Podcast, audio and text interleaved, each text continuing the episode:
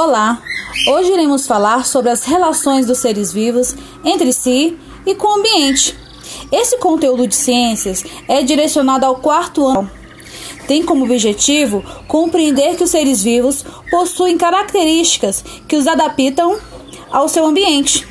Além de compreender que habitar refere-se ao local em que determinado ser vivo habita e onde ele encontra todas as condições para sobreviver e interagir entre as espécies.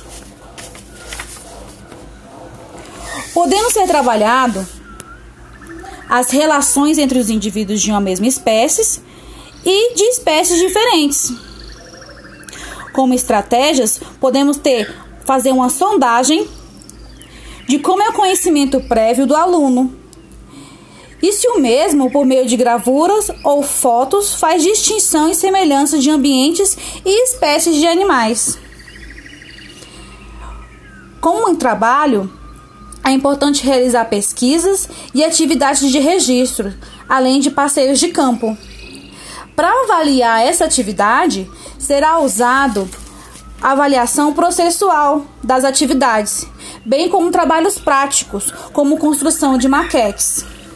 Essa é a atividade de ciências. Obrigada.